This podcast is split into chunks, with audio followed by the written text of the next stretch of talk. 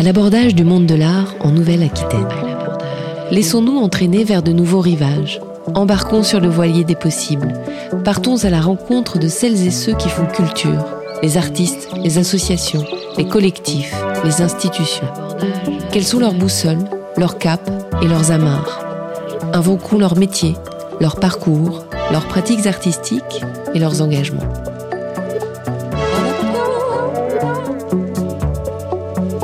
Comment les acteurs et les actrices de la culture pensent leur territoire?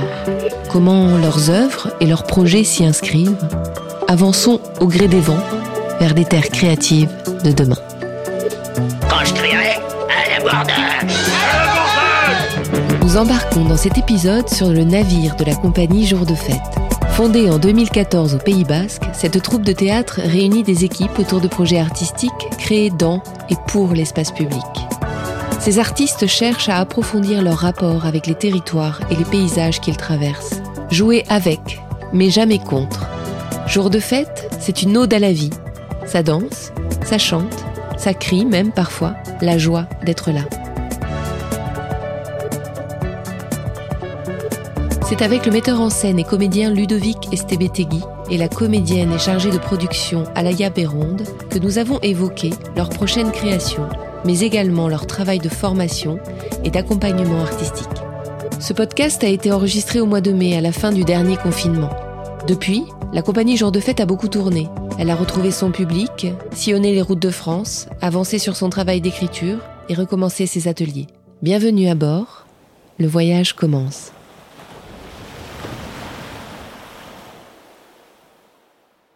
Alors euh, bonjour à tous les deux.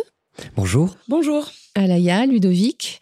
Euh, on enregistre ce podcast alors que nous sortons à peine d'une période de confinement de la culture hein, qui a duré euh, presque un an. On se remet à peine de cette euh, douloureuse léthargie et le spectre d'un retour au confinement hein, n'est jamais très très loin.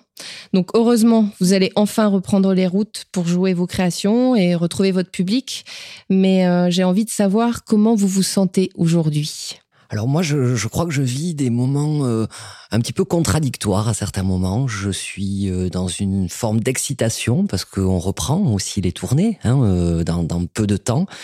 Euh, en même temps, j'ai un petit peu peur aussi parce que je me rends compte qu'on va avoir euh, quelques mois qui risquent d'être extrêmement chargés parce qu'il va falloir justement ben, mettre toutes les représentations qui ont été annulées, les mettre euh, sur une même période. Donc j'ai aussi cette petite peur-là, mais à la fois, pour résumer, je dirais quand même qu'on retrouve du sens. Parce qu'on n'a jamais vraiment arrêté de travailler avec notre compagnie, on a arrêté de jouer, mais pas de travailler et que là, euh, on se retrouve finalement dans un moment où on retrouve du sens, parce qu'on travaille tous les jours, mais on sait pourquoi, c'est pour aller vers les autres, pour la rencontre.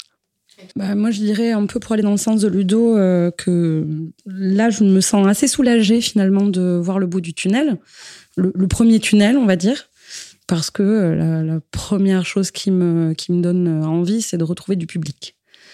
C'est de savoir euh, pourquoi on fait ce métier et c'est de finalement c'est de c'est ça la première chose qui m'importe, c'est de retrouver le public qui j'espère aura envie aussi de retrouver euh, le, spectacle vivant. Et je suis aussi euh, dans un même élan de contradiction assez assez apeuré finalement par la suite des choses parce que euh, ce qu'on a pu voir euh, depuis cette dernière année, c'est pas seulement une pandémie, c'est pas seulement un confinement, mais c'est une, tendance au renfermement, c'est une tendance à la peur euh, assez généralisée et que et que du coup de, tout ça peut aussi émaner quelques sentiments de frilosité, voire de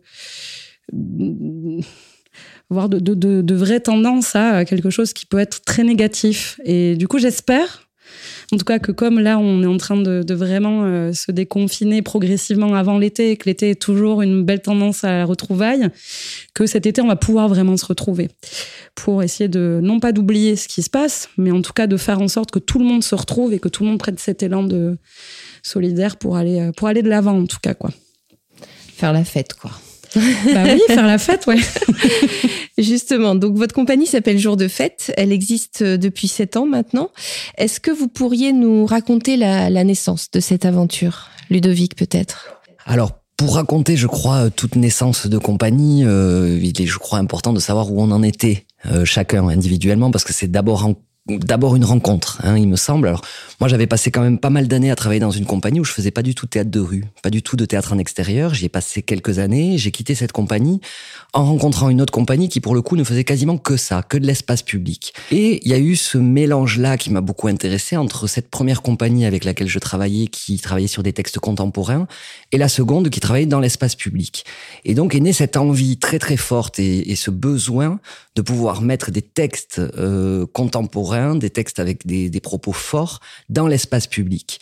Et il y a eu à ce moment-là ben, cette rencontre avec euh, Alaya, avec Francisco, avec Charlotte, où on s'est retrouvés tous à des endroits de nos vies euh, à avoir cette nécessité, ce besoin de parler euh, autrement finalement aux spectateurs, puisqu'on avait déjà tous un peu roulé notre bosse, on va dire, dans ce métier, mais on avait envie de le faire autrement, d'apporter un autre regard et de faire évoluer notre propre euh, pratique finalement. Ben moi, pour, de mon côté, j'étais pas vraiment issue de ce, de ce milieu-là du spectacle vivant. J'avais un peu pratiqué, on va dire, euh, ces dernières années, mais euh, j'arrivais plutôt du milieu du cinéma. Et j'étais, euh, par d'autres appétences étudiantes, j'étais partie vraiment sur un, une, recherche dans l'anthropologie. Et du coup, j'ai finalement bifurqué, rebifurqué plusieurs fois dans ma vie avant de d'arriver au métier, au métier culturel, assez largement, on va dire. Et, euh, et puis par hasard, euh, j'ai rencontré euh, Ludo. On s'était déjà euh, connus bien plus jeunes. Et à ce moment-là, il y a eu un, écho d'une nécessité finalement d'aller ensemble vers un endroit commun. Et du coup, de là, on a décidé de, former cette compagnie. Et à la base, je je pensais pas du tout que j'allais être aussi intensément prise dans le dans le théâtre et en plus dans l'espace public. Et aujourd'hui, je sais même pas comment j'ai pu passer à côté aussi longtemps. Mais voilà, en tout cas, la rencontre était là. On peut dire que, que l'ADN de, de jour de fête, c'est ça, c'est ce rapport avec l'espace public. Euh, c'est intrinsèquement lié à, à vos créations. Qu'est-ce que, qu'est-ce que ça change dans la manière de créer? Puisque tu disais, Ludovic, avant tu étais, euh, donc c'était au théâtre des Chimères, dans un théâtre plus classique de plateau. Qu'est-ce que voilà, qu'est-ce que ça t'a quel est le, par rapport à la création, qu'est-ce que ça change? Ça change vraiment beaucoup beaucoup beaucoup de choses. Moi, j'avais vraiment ce désir de sortir justement des murs du théâtre, d'aller m'adresser aux personnes qui sont dans la rue, qui n'ont peut-être même pas l'habitude finalement d'aller voir des pièces de théâtre parce que je, moi je, personnellement je suis un très mauvais spectateur. Euh, je me fais souvent chier au théâtre hein, on va pas se mentir. Donc du coup j'avais cette envie aussi de pouvoir aller là où la vie est. Et du coup de pouvoir en jouer. C'est-à-dire de pouvoir être aussi sur cette notion de fiction réalité où tout d'un coup on rencontre euh, dans la rue des des personnes qui tout d'un coup font partie du spectacle alors que elles-mêmes sur le moment ne l'ont pas ne l'ont pas compris, ne l'ont pas souhaité, mais où tout d'un coup on est vraiment dans un théâtre à 360 degrés, où euh, c'est pour ça que ça nous rejoint aussi euh, à cet endroit de cinéma, où tout d'un coup il n'y a pas de, il a pas de quatrième mur, on est en, directement euh, en relation avec les spectateurs et surtout on utilise tout ce qui vient euh, comme le mobilier urbain, tout ce qui est là, euh, l'atmosphère aussi. On ne joue pas pareil si euh, tout d'un coup il pleut que si il fait très très beau. Mais tout ça, on aimait bien. On aimait bien cette idée aussi de ne pas tout maîtriser et que chaque représentation finalement puisse être totalement unique. Et à l'inverse, enfin c'est pas forcément à l'inverse, c'est pour aller avec, mais du coup c'est pris dans l'autre sens. C'est qu'est-ce que et, comment est-ce qu'on peut nous aussi alors non pas s'approprier, mais en tout cas utiliser ce qui est du, de l'ordre du réel. Moi, j'aime bien ce côté, euh, du coup, qui était personnellement lié à l'anthropologie ou au documentaire, par exemple. Qu'est-ce qui est de l'ordre du réel? Et qu'est-ce que nous, on va pêcher dans ce réel-là pour le réintroduire dans nos créations qui peuvent être de la fiction et du coup de se servir notamment de témoignages, de se servir de, l'histoire, du patrimoine, de, toutes ces choses qui composent le réel, et comment nous on le retraduit en fiction derrière? Ça, c'est très complémentaire finalement. Vous travaillez, euh, vous travaillez en plusieurs langues. Vous avez bon le français d'abord, mais euh, vous travaillez en basque, en béarnais, en occitan, en italien même. Euh, donc toujours avec de la musique, hein, des formations de chœur, euh, de l'accordéon souvent, pour d'autres instruments. Euh, c'est important pour vous ce lien avec la culture du territoire? Qu'est-ce que, comment ça fonctionne en fait concrètement de, de, de créer en polyphonie? Alors je crois que déjà ce qu'il faut se dire, c'est qu'on a démarré aussi ce travail-là avec le paysage ici. Que on n'est pas tous d'ici, hein, parce que dans la compagnie, quand on l'a créé, il y avait aussi un Chilien. Mais en tout cas, on était tous un petit peu rattachés aussi à, à, aux montagnes. Donc avec à ce paysage, donc au patrimoine. Et du coup, on a commencé à raconter des histoires finalement en regardant on a observé et de là est venu finalement euh, beaucoup de nos créations. On est parti à la montagne, on a fait des laboratoires et on observait, on regardait et à partir de là, on pouvait se mettre à, créer. Donc finalement, la naissance de la compagnie et cette, euh, cette naissance aussi de ce langage que l'on a créé ensemble intrinsèquement lié finalement au territoire. Je crois qu'on aurait fait un théâtre totalement différent si on avait démarré ailleurs, dans une autre région ou dans un autre pays, mais qu'il est vraiment extrêmement lié à la plage, à la montagne, à tout ce qu'on peut avoir ici, à toute cette nature. Et après, comment on a pu aussi finalement l'exporter, en faire des spectacles où on garde cette force-là, mais aussi dans des, dans des villes qui n'ont pas forcément de montagne, mais où elle est toujours présente pour nous. Et du coup, je pense que ce rapport-là est forcément après extrêmement lié aussi à la langue, parce que pour nous la langue c'est d'abord et avant tout une ouverture et que effectivement il y a des langues euh, qu'on utilise dans nos spectacles qu'on ne parle pas forcément. Hein, mais, en tout cas, que ça puisse être représentatif du monde. Et ça, c'est ce qui nous intéresse. C'est pour ça qu'on a aussi des artistes italiens, chiliens, occitans dans nos créations, parce que il faut que ça soit le plus représentatif possible de ce que peut être la société. Et tu parlais de, de, polyphonie, mais par exemple, il y a aussi une culture de la polyphonie ici même. Et on, se rend compte, hein, nous on est, euh, du coup, c'est ce qui est génial dans cette rencontre-là avec les cultures, euh, qu'elles soient locales, on va dire ici, mais finalement, c'est assez. Euh, je vais pas dire universel parce que toutes les cultures ne chantent pas ou ne parlent pas ou ne jouent pas en polyphonie, mais ça existe quand même beaucoup dans le monde et c'est le cœur qui qui fait le groupe, qui fait la force et les différentes les différentes vocales, les, les ce côté euh, où tu peux avoir de la de l'individuel au sein du collectif et que ça, ça ça suppose ça. Et du coup ici on en a de la polyphonie. Les gens ont l'habitude de chanter, de se regrouper pour chanter. Tu pars dans le Béarn, euh, dans les Landes, dans toute l'Occitanie, ils ont l'habitude de chanter. Tu continues, tu fais ce même voyage sur toute la Méditerranée, ou tu fais ce même voyage dans l'Europe, ça continue de chanter en groupe.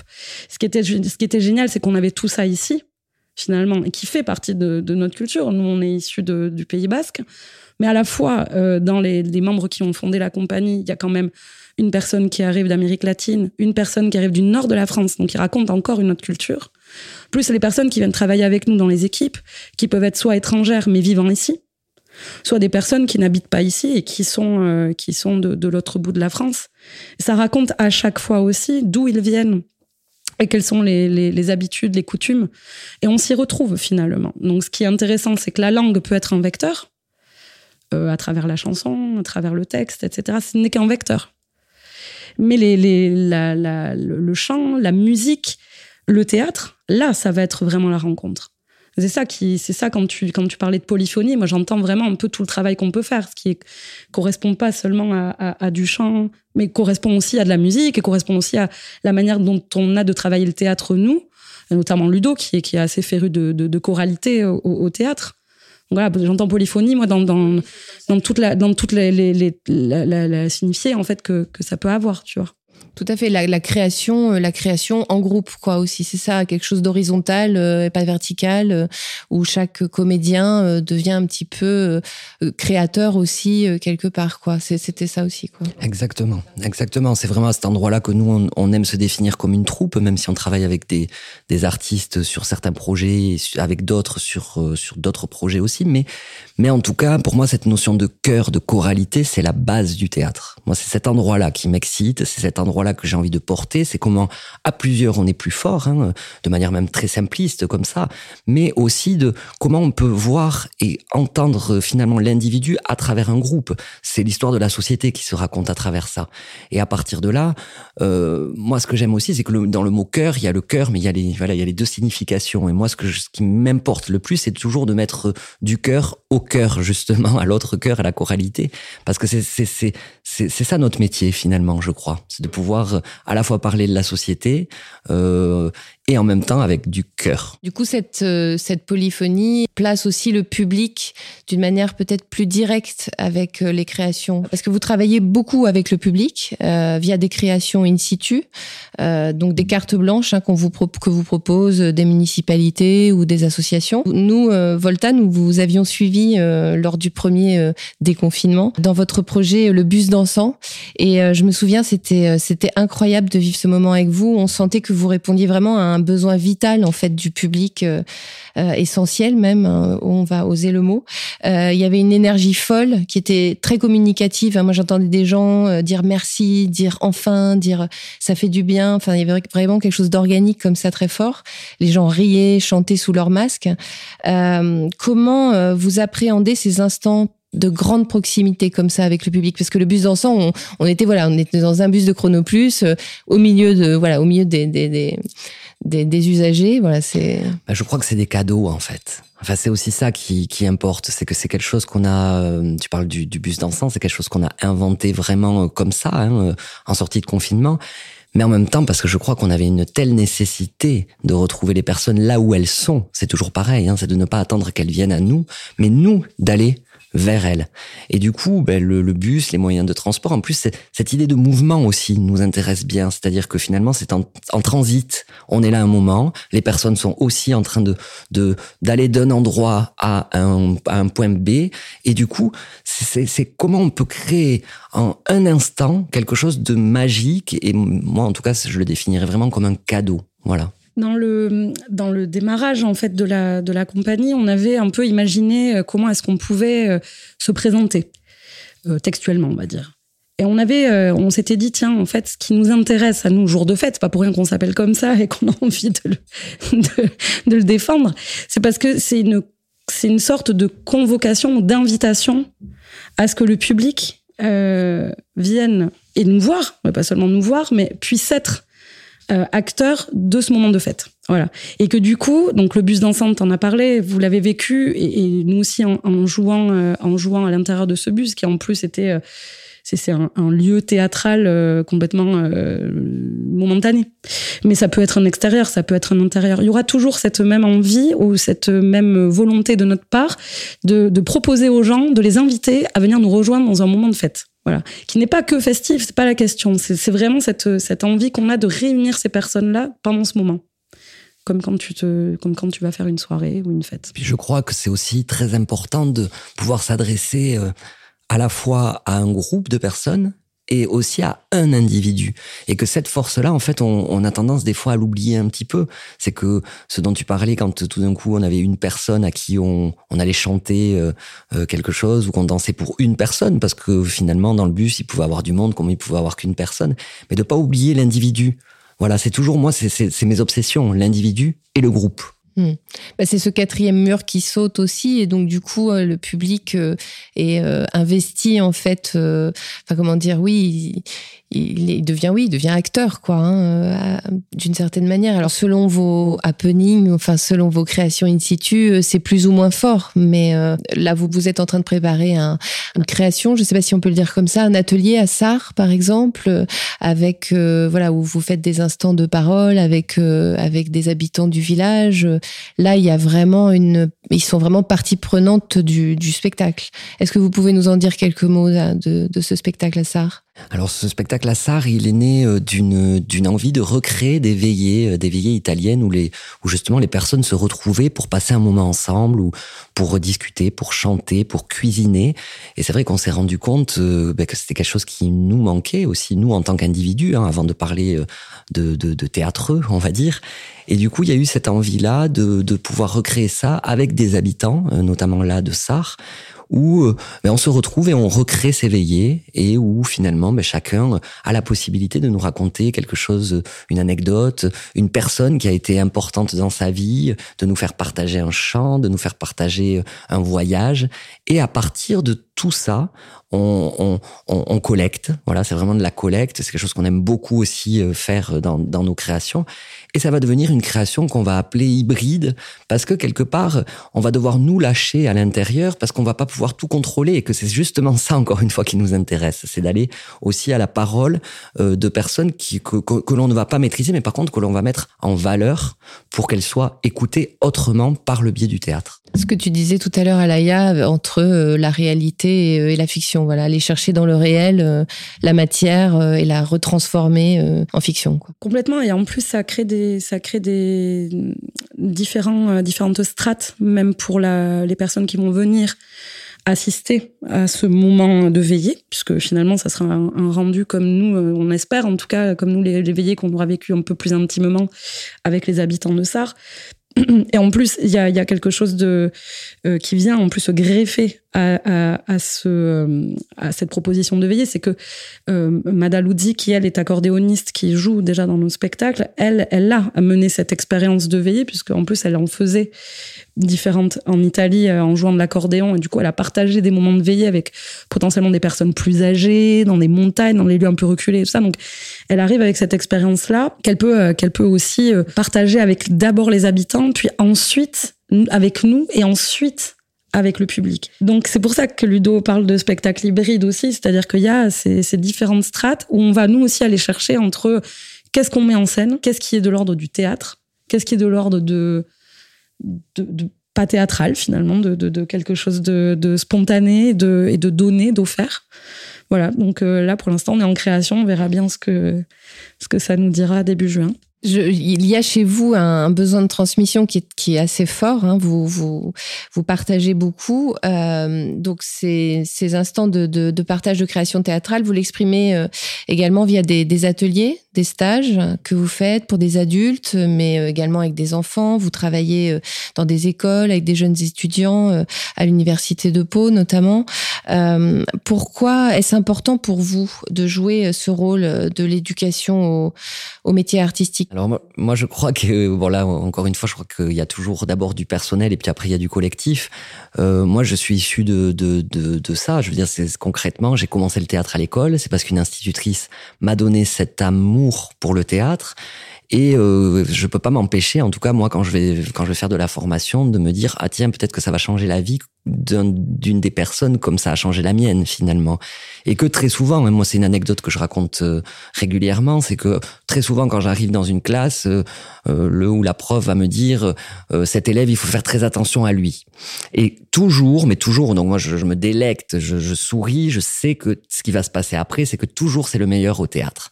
Et que du coup, ce qui est intéressant, c'est de voir aussi comment le regard du prof va changer sur l'élève, le regard de l'élève sur le prof, et du coup il y a, y a y a quelque chose qui qui, valorise aussi tout d'un coup euh, l'étudiant qui lui peut-être ne se sent pas à sa place véritablement à l'école. Alors après il y a, y a aussi des jeunes qui sont excellents partout. Alors eux ils sont très énervants, mais ils sont excellents partout. Mais tout ce qu'ils qu'ils font c'est c'est parfait. Mais euh, mais voilà moi je crois que l'éducation euh, théâtrale artistique à l'école est vraiment fondamentale dans tout ce qu'elle peut apporter aux jeunes, qu'ils en fassent leur métier ou pas. On voit que que personne ne regrette jamais d'avoir fait du théâtre, que il y a aussi cette notion de groupe, encore une fois, qui, qui, qui est très très importante et qui, et, qui, et qui les lie entre eux et qui fait que tout d'un coup, ils voient euh, la vie et le monde autrement. Et je crois que pour ça, moi je dis souvent qu'on est un peu missionné et qu'il faut continuer absolument toujours à pouvoir intervenir euh, en milieu scolaire ou euh, en, en, fac avec, avec les jeunes. Quoi. Bah, ouais, je, suis assez d'accord avec euh, avec Ludo. Moi, si j'ai pas la même euh, euh, formation, on va dire que, que Ludo, j'ai pas découvert le théâtre. Moi, jeune, je le découvre et je le continuerai de le découvrir toute ma vie, je pense. Et, j'ai eu la même le même rapport avec le cinéma finalement, qui moi m'a accompagné au lycée, puis par ma formation par la suite. Donc, je, ne peux qu'être d'accord sur le fait que éduquer artistiquement les jeunes, même les adultes, c'est est complètement nécessaire en fait pour ouvrir le regard. Ce qui est important de dire dans nous notre notre cadre de formation à jour de fête, c'est que ce qu'on essaye aussi de, de, de transmettre, c'est notre manière de faire du théâtre. En tout cas, c'est qu'est-ce qui fait que jour de fête amène auprès des, des jeunes moins jeunes euh, notre amour, en tout cas, de l'espace public. Voilà, c'est ça que j'allais vous demander. Est-ce que ça, du coup, parce que de la même manière, j'imagine que vous vous transmettez, enfin, vous travaillez avec eux de la même manière que vous travaillez pour vos créations. Donc finalement, vous leur permettez aussi de s'approprier ou de s'approprier autrement euh, le territoire et d'interagir avec un public. Enfin, j'imagine que ça va venir transformer aussi un petit peu leur regard sur le le monde qui les entoure. Exactement. Et puis, ce qu'il faut aussi dire, c'est que en général, quand on travaille, même quand on fait des médiations autour de nos spectacles avec des, des jeunes ou des adultes, euh, nous on apprend énormément. C'est vraiment quelque chose qui est euh, totalement euh, en échange en fait. Et, et très souvent, c'est ce qu'on aime faire aussi, c'est que quand on a des créations, on travaille avec des jeunes et en fait ils nous apprennent des choses et on sent bien que leur rapport effectivement euh, au, au, patrimoine, en fait ça leur ouvre un autre regard. Euh, J'ai pris une, petite phrase sur votre site internet qui me permet de faire ma, ma, transition. Euh, vous dites se joindre à quelqu'un pour aller là où il va. C'est une phrase que vous utilisez pour décrire votre travail d'accompagnement artistique. Est-ce que vous pourriez dire quelques mots de cet accompagnement artistique? Ben, L'exemple premier qui, me vient, c'est celui de notre travail avec, euh, euh, le Carnaval Biarnès. Donc, euh, le Carnaval Biarnès, c'est un événement annuel qui a lieu à Pau, qui est un, événement majeur à Pau, qui réunit énormément de monde, qui est associatif, qui est amateur et à la fois professionnel. Et du coup, eux, par exemple, sont venus nous chercher à l'endroit de nos savoir-faire et de nos compétences dans le, théâtre et dans, dans l'espace public parce qu'ils ont une forte tradition carnavalesque à Pau et que tout se passe bien sûr dehors, qu'il pleuve, qu'il vente ou qu'il neige, euh, et qu'il y a donc qui dit tradition carnavalesque dit des, des, personnages, des marionnettes, des, des, enfin, des du grand, en fait, du grandiose. Et du coup, à ce moment-là, on arrive nous avec euh, avec ces savoir-faire dans l'espace public, et à la fois, on est censé les accompagner. On n'est pas censé venir euh, mettre en scène ce qu'ils voudraient faire, c'est-à-dire vraiment travailler en complémentarité. Et là, c'est de l'accompagnement artistique. Et c'est du coup ce qu'on fait depuis cinq ans avec eux. Et vous le faites sur d'autres d'autres projets également? Oui, complètement. On a on a on a travaillé avec euh, une compagnie de danse, Bilaka. On a travaillé avec une compagnie de marionnettes géantes.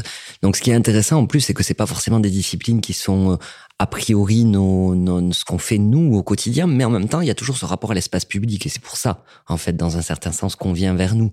Moi, il y a, y, a, y a un mot, euh, je travaille avec le théâtre de l'unité, Jacques Lifshin, il, il, appelle ça être accoucheur, en fait, et je trouve que c'est, j'ai pas trouvé mieux, donc euh, je le remercie, parce que des fois, c'est bien d'avoir des personnes qui parlent aussi bien, mais je veux dire, voilà, de, de pouvoir accompagner les personnes jusqu'à cet accouchement-là, en faisant aussi attention à, à, à ce que leur projet puisse véritablement se développer l'endroit de ce qu'ils veulent et pas de ce que nous on veut. C'est-à-dire qu'on n'est pas là pour projeter ce que nous on veut, mais plutôt de vraiment cibler en les écoutant. C'est un petit travail de psy hein, aussi de temps en temps. Il faut pas se mentir, où il faut beaucoup écouter et beaucoup beaucoup beaucoup écouter pour pouvoir les amener à aller exactement à l'endroit où ils veulent. La compagnie est conventionnée par, euh, par plusieurs institutions. Qu'est-ce que cela représente pour vous au quotidien en fait? Comment ça, comment ça fonctionne au jour le jour d'être une compagnie euh, accompagnée par des institutions, des pouvoirs publics? Ben, tout d'abord, c'est un, vrai travail sur le temps, c'est-à-dire que ça ne s'est pas fait de suite. Ça s'est fait progressivement, ça s'est fait en rencontrant euh, chaque, euh, chaque institution, chaque partenaire institutionnel, parce que c'est bien comme ça qu'on qu'on aime les définir, euh, pour aussi bien entendre que nous, on, on est partie intégrante finalement d'un travail euh, qui est euh, qui est toute une chaîne professionnelle de ce secteur du spectacle vivant, on va dire subventionné par euh, par le ministère de la Culture. Voilà. Donc à l'intérieur, qui dit ça dit une, une, certaine enveloppe budgétaire qui voilà qui, nous serait allouée, mais du coup qui fait partie de l'argent public. Donc à cet endroit-là, voilà, il y a cette question de chaîne hein, qui est fermée, dans laquelle on rentre, et qui a au final en fait euh, produit du spectacle pour un public finalement. Voilà. Et du coup, je, je dirais que ça s'est fait progressivement et qu'aujourd'hui, on arrive à travailler en partenariat avec plusieurs échelons institutionnels. Donc euh, voilà, ça peut aller d'une municipalité euh, au, ministère de la Culture, dépendant des, projets. Et ce sur quoi ça nous aide au quotidien, ben, c'est à fonctionner finalement. Hein. C'est-à-dire à être un peu plus, euh, un peu plus assis, à pouvoir effectivement hein, produire un peu mieux, salarier des personnes, hein, produire de l'emploi, parce que c'est aussi quelque chose qui nous importe. Embaucher, embaucher des, artistes, des techniciens, embaucher des, administratifs, etc., pour faire fonctionner finalement notre, notre marmite. Puis je crois que ce qui est important aussi, c'est de se rappeler, enfin en tout cas moi, ça, ça me rappelle ça en fait, hein, cette idée de, de convention, de subvention, ça nous rappelle qu'on travaille avec de l'argent public. Donc ça ramène un petit peu à ce que je disais tout à l'heure de cette mission que l'on a en fait. Et pour moi, elle est très importante. Et toujours de se rappeler justement, euh, quand on se lève le matin, qu'on travaille avec de l'argent public, ben pour moi, ça a du sens. Voilà. En ce moment, vous travaillez sur une création d'un nouveau spectacle enfin une, je, crois qu'il y a deux, créations en ce moment. Euh, moi, j'avais envie de, parler de, la création du, message d'André Chédid. Donc c'est un, un court roman très puissant, brûlant même, hein, qui parle d'identité, d'amour, euh, du cycle infernal de la guerre, qui se nourrit toujours hein, des mêmes non-sens. Euh, le livre s'ouvre sur une jeune femme qui, qui part rejoindre son, son bien-aimé, qui l'attend de l'autre côté d'un pont, dans un pays en guerre. Elle est touchée par une balle perdue hein, d'un sniper et, euh, et on, on, on voilà, dès l'ouverture, au bout de trois, trois, quatre pages, on, on, on, en est là. Il y a une unité de temps et de lieu qui se joue, hein, qui est assez fondamentale. Une, une course, euh, une course contre la montre qui commence, qui est assez oppressante, euh, haletante, et on se demande toujours, voilà, est-ce que ce personnage Marie va réussir à retrouver son amour? Alors je me demandais pourquoi vous aviez choisi ce, ce texte, et finalement, est-ce qu'à travers ce texte, vous aussi, vous portez un message? Alors il y a, y a, une petite anecdote hein, euh, qui, en général, moi, c'est des choses qui, qui, viennent de souvent très très très loin quand je quand je propose un texte à la compagnie, et euh, ben c'est ça vient justement de d'une médiation que j'ai faite il y a une dizaine d'années dans un collège où j'ai travaillé avec une prof et une classe de quatrième sur le message d'André Chédid sur une réécriture. Alors ça aurait pu en rester là, hein, malgré le fait que je trouvais que le texte était vraiment euh, magnifique, mais je suis arrivé ce jour-là pour faire une intervention avec tout ce que tout ce qu'on peut tout ce que je savais on va dire. C'est-à-dire voilà on commence euh, toujours une séance de théâtre on plante les pieds au sol enfin voilà en faisant travailler les, les, jeunes comme ça. Sauf que ce jour-là ça ne s'est absolument pas passé comme d'habitude c'est que j'avais un jeune un jeune garçon qui était en fauteuil à qui il manquait une jambe. Et du coup ben comment comment je fais? Voilà, parce que moi, les premiers mots, normalement, quand je commence une séance, c'est on plante les pieds au sol. Bon, et eh ben, de suite, moi, j'avais une vingtaine d'années, ça m'a, ça m'a interrogé, euh, et, je me suis très vite rendu compte que ce que lui allait apporter, ce que lui a apporté, avait été finalement assez fondamental aussi dans ma pratique du théâtre, puisque ben, le, début de, cette séquence euh, du message, en fait, était de montrer euh, un pays en guerre, et qu'en fait, ce gamin-là n'avait absolument aucun empêchement par rapport aux autres. Au contraire, au contraire, il se jetait de son fauteuil. Et donc, il m'a, il m'a donné une leçon de théâtre ce jour-là. Et ce message est resté pendant des années, des années, des années dans ma tête. Et ce jeune homme aussi est resté pendant des années dans ma tête, jusqu'au moment aussi où, dans un processus de, création, de compagnie, où on a monté plusieurs choses, mais de quoi on a envie de parler aujourd'hui? Et honnêtement, moi j'avais très envie, et j'en ai euh, vraiment euh, encore plus envie aujourd'hui, de parler d'amour. de parler d'amour et de et de ne pas hésiter euh, tout d'un coup aussi à pouvoir parler de romantisme aussi au théâtre euh, alors qu'on a évoqué des sujets euh, très différents hein, la famille l'homophobie la phobie et là tout d'un coup l'amour encore un thème extrêmement universel et la guerre voilà deux, deux choses voilà ce tiraillement finalement de d'être amoureux en temps de guerre eh ben moi, en tout cas, ça, ça m'est arrivé comme une évidence qu'il y avait quelque chose à raconter aujourd'hui dans l'espace public avec ce texte. Justement, comment comment vous allez Est-ce que vous est-ce que vous pouvez dire quelques mots sur la la manière dont vous allez mettre en scène ce ce, ce roman qui a, euh, comme je disais, une unité de temps et de lieu qui est très euh, restreint dans le dans dans la narration du roman. Comment vous allez jouer vous par rapport à l'espace public, euh, voilà, et dans aussi votre bah, dans ce qui fait votre ADN, le rapport au public et voilà comment vous allez mettre ça en scène? Bah, peut-être justement en rompant cette unité de temps et d'espace que, que, tu, que tu donnes. C'est-à-dire, oui, l'unité de temps, elle est comprise. Et en fait, on a même envie d'aller jusqu'au bout, d'être jusqu'au boutiste sur cette partition de temps. C'est-à-dire de dire, OK, l'histoire, elle commence là, elle finit là, elle dure tant de temps. la lecture du roman dure tant de temps. Ok, on le garde. Mais on est dehors. Et donc, en fait, c'est plutôt à l'endroit du roman qui représente, toi, ton unité d'espace. C'est ce que nous, on, on, peut proposer quand on sort. Alors, on s'est dit, mais en fait, c'était Ludo. Et c'est dès la première lecture, mais en fait, il faut absolument qu'on en fasse une déambulation. Ça appelle le mouvement. Ça, le texte appelle à se déplacer. Appelle à suivre l'histoire de cette femme. Alors que cette femme est au sol. Elle ne bougera pas, en fait. Mais par contre, il y a quand même des déplacements. Il y en a tout le temps, en fait, dans tout le livre. Donc, du coup, on s'est dit, tiens, bon, on va se déplacer. On va faire, on va se faire un déplacement avec le public. Et progressivement, on s'est dit, tiens, comment est-ce qu'on pourrait encore plus, euh, finalement, rompre l'unité euh, et d'espace et de temps en disant, ben, en fait, non, on n'a qu'à. finalement, il y a plusieurs propositions d'espace dans ce livre. En fait, il y a que font les autres personnages, vers où ils se déplacent et donc, du coup, est-ce qu'on ne proposerait pas euh, une, une scission à un moment donné au public de leur proposer de dire bah, vous pouvez suivre cette personne, ce personnage, ce personnage Et donc, du coup, on s'en va vers une déambulation qui, euh, qui démarrerait euh, sur un socle commun, on va dire, qui est le roman, hein, qui est le départ du roman, et qui ensuite partirait vers, vers des, des, des chemins, en tout cas un peu différenciés, mais qui se rejoignent finalement. Comment ils se rejoignent, ça, de toute manière, l'histoire le dira, puisque je crois qu'il y a aussi une partie dans la déambulation et dans l'espace public, comme on le disait tout à l'heure, il y a aussi ce que chacun vit, les personnages dans la fiction, mais le public aussi dans son déplacement. Et tout ce que nous, on va pouvoir, aussi ajouter hein, au fur et à mesure de la déambulation, qui vont pouvoir raconter euh, des histoires. Et, mais, la, jonction, euh, au final, va raconter autre chose.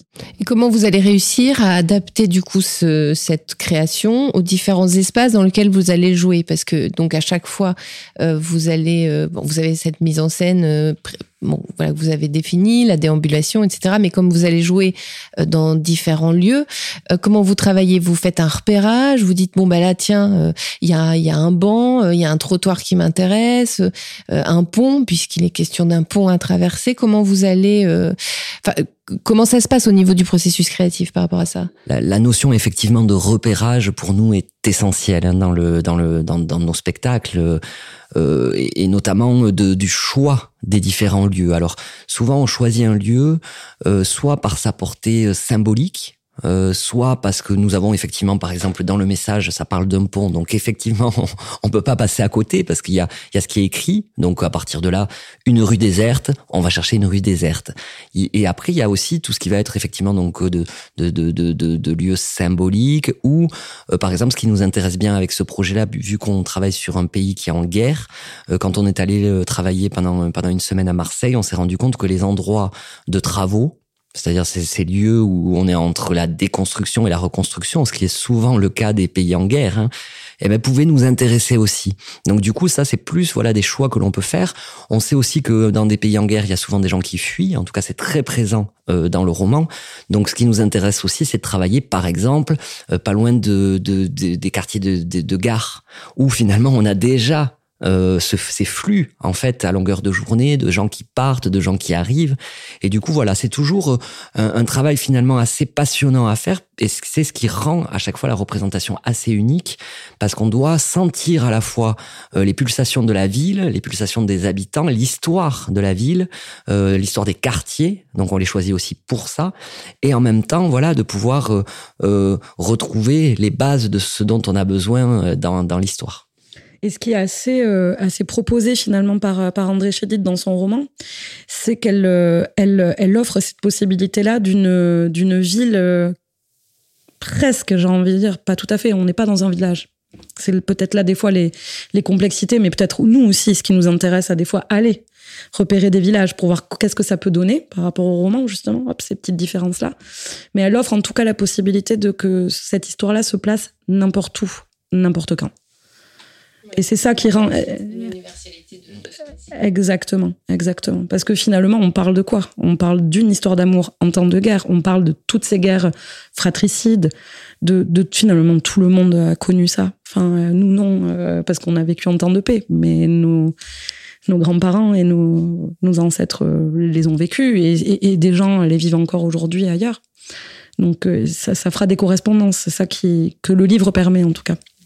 Et votre autre création, euh, est-ce que vous pourriez nous en dire quelques mots? Alors oui, on a une création qui va sortir aussi cette année, qui euh, qui va être en bilingue. Enfin, il y aura une version en tout cas en basque qui va d'abord sortir et, euh, une version française, donc Bechten Kalea, euh, La rue des autres, euh, qui est une création euh, que, alors qui va s'adresser là pour le coup un peu plus à un public familial, parce qu'on aime bien aussi pouvoir euh, jouer devant des parents avec des enfants ou aussi devant des, des jeunes. Hein, on, on, en parlait tout à l'heure, et du coup qui est une création qui part d'un constat ou en tout cas d'une réflexion, d'une vision de, de, de, de, ces boîtes à livres que l'on croise finalement. Alors c'est toujours pareil, c'est un spectacle qui va être tout terrain, qui va pas forcément jouer que euh, dans l'espace public, mais qui va aussi jouer en salle pour le coup, mais par contre qui interroge un élément euh, fort de notre de nos espaces publics. Et du coup, ce, cet élément, euh, alors on s'est on s'est mis nous devant devant une, une, une boîte à livres pendant une journée, de regarder qui va chercher des livres, qui en pose, et du coup on, on démarre comme ça de deux personnages qui se retrouvent et qui veulent le même livre et qui se livrent une guerre sans merci euh, pour avoir un livre. On s'est dit mais voilà, comment se battre finalement, qui se bat pour la culture, qui se bat pour les livres. Et du coup, à partir de là, une fois qu'ils sont arrivés à une destruction totale de ce bouquin, parce que de temps en temps, mais il vaut mieux euh, que personne ne l'ait. Hein, c'est l'histoire des guerres. Hein, on est on est vraiment dans cette thématique en ce moment. Donc ils vont détruire ce livre-là parce qu'il vaut mieux que que tu ne l'aies pas si moi je ne l'ai pas. Et à partir de là vient la reconstruction. Et ils vont se mettre à raconter une histoire qui est tirée d'une BD et qui est en train d'être réécrite par par une une auteure et qui là va encore une fois interroger la culture et l'espace public, puisque c'est la rencontre entre un SDF et une libraire. Voilà, et de cette rencontre-là euh, va naître finalement des histoires de de de, de leur vision des du monde et surtout des personnes qu'ils rencontrent tous les jours dans la rue. Moi, je faisais ça quand j'étais plus jeune et que je prenais le bus. Je me racontais finalement qui était cette personne-là, euh, d'où elle venait. C'est un peu aussi ce qu'on fait tout le temps nous dans notre métier, s'imaginer ce que font les autres, ce qu'ils sont. Et du coup, voilà, on va interroger en tout cas euh, euh ces choses-là, ces, ces sujets-là dans cette création. Ça prend combien de temps euh, la entre le moment où vous, par exemple, pour le message, entre le moment où vous conceptualisez un petit peu le projet et le moment où vous le jouez Combien de, c'est quoi un peu le rapport temps-création euh, Ça dépend des créations déjà. Pour des spectacles comme le message ou comme le projet Laramie, on va dire. En plus, j'irais même plus loin, c'est-à-dire qu'il y a d'abord la recherche euh, finalement qui se joue euh, dans, dans l'esprit du metteur en scène, c'est-à-dire cette historique tiens, euh, je l'ai fait il y a une dizaine d'années auprès de, de ces élèves-là. Qui aurait dit qu'aujourd'hui je le montrais Mais finalement, ça, ça fait partie d'un processus de vie, quelque chose qui t'accompagne un peu, un peu tout le temps. Maintenant, euh, plutôt. Euh, enfin, concrètement, on va dire que dès le moment où on a décrété que c'était le texte, on va dire jusqu'au moment de, de, de, sortie, et ça encore, bah, tout va dépendre un petit peu des, des, des relations de, de, production qui, qui auront lieu maintenant, hein, dans une étape de, post-confinement. Euh, bon, on va dire euh, entre 3 et 4 ans. Ouais, c'est un rapport, euh, un rapport temps euh, qui est assez euh, important. Enfin, faut garder, faut garder le, feu, quoi. Faut garder la flamme. Complètement, mais c'est surtout qu'on en a vraiment besoin parce que effectivement, je crois que chaque projet évolue avec nous et qu'on n'est pas du tout les mêmes et puis que très souvent aussi on nous demande d'entrer hein, parce que ça fait partie du ça fait partie du boulot et, et, je le comprends totalement mais on nous demande très souvent pourquoi et c'est important de nous poser la question pourquoi on veut monter cette chose là qu'est-ce qu'on a envie d'en dire mais il y a aussi il faut pas se mentir plein de fois où on a une intuition moi je sais que je fonctionne énormément comme ça. Je peux cérébraliser les choses hein, il y a aucun problème mais il y a toujours une part d'intuition. Je me rappelle notre premier spectacle sur les phobies Bon, bien sûr, je me sentais concerné parce qu'à l'époque je l'étais, mais c'est vraiment à la fin à la fin euh, de la création que j'ai vraiment compris pourquoi euh, j'avais besoin et pourquoi on avait monté ce, projet-là et pourquoi chacun s'en était emparé avec cette force-là. Mais c'était vraiment voilà, il y a des choses qu'on découvre aussi parce que on vieillit, on mature, le fait d'en parler, le fait de, le répéter, le fait de, surtout de s'entourer de nouvelles énergies aussi, c'est-à-dire d'autres artistes, des comédiens, des musiciens qui viennent eux apporter leurs pattes, nous fait penser la chose et vivre la chose autrement. Donc moi, ce temps-là, je trouve qu'il est nécessaire pour faire des bonnes pièces. Euh, j'avais envie de finir ce podcast sur euh, sur une question un peu double. Quels étaient quel était votre instrument de, de navigation? Quelle était votre boussole un peu dans dans, la vie pour euh, pour avancer? Ça c'est mon, premier point. Et la deuxième chose, je voulais savoir un petit peu puisque l'émission du podcast s'appelle à l'abordage vers quoi vous, vous voudriez euh, aborder? Qu'est-ce que vous voudriez aborder? Euh, Je ne sais pas, un, un, paysage, un endroit, des, des, personnes. Voilà, c'est deux, deux questions. Vous pouvez en prendre une chacun si vous voulez. Alors moi, la, boussole, euh, la boussole quotidienne, on va dire que ça peut être, j'en ai parlé tout à l'heure, mais ça va être vraiment l'intuition et ça va être les autres. Voilà, ça c'est la boussole quotidienne, c'est de se dire, alors attends, ok, moi je sens ça, mais où sont les autres qu'en pensent les autres et surtout comment on avance ensemble. Parce que finalement moi j'aurais jamais voulu monter une compagnie si si c'était que pour être moi seul en fait. Je n'ai je n'y aurais jamais vu aucun intérêt. Et c'est pour ça que de temps en temps même je me fâche. Je dis mais attendez là on, se perd un peu. On se perd un peu. Je le dis régulièrement hein, de temps en temps tous les 4 5 mois. Bon mes collègues le savent donc elles, elles, au bout d'un moment elles l'ont intégré. Mais parce que j'ai toujours peur justement qu'on se perde et du coup je sais que c'est par le groupe par par par nous qu'on ne se perd jamais parce que même dans des moments difficiles, bah, ce, qui est, ce qui est génial, c'est que chacun ne le vit pas de la même manière et qu'il y en a toujours un qui est là pour redonner la direction à l'autre. Et du coup, c'est comme ça qu'on avance. Ça s'appelle un travail d'équipe. Et ça, je trouve ça formidable.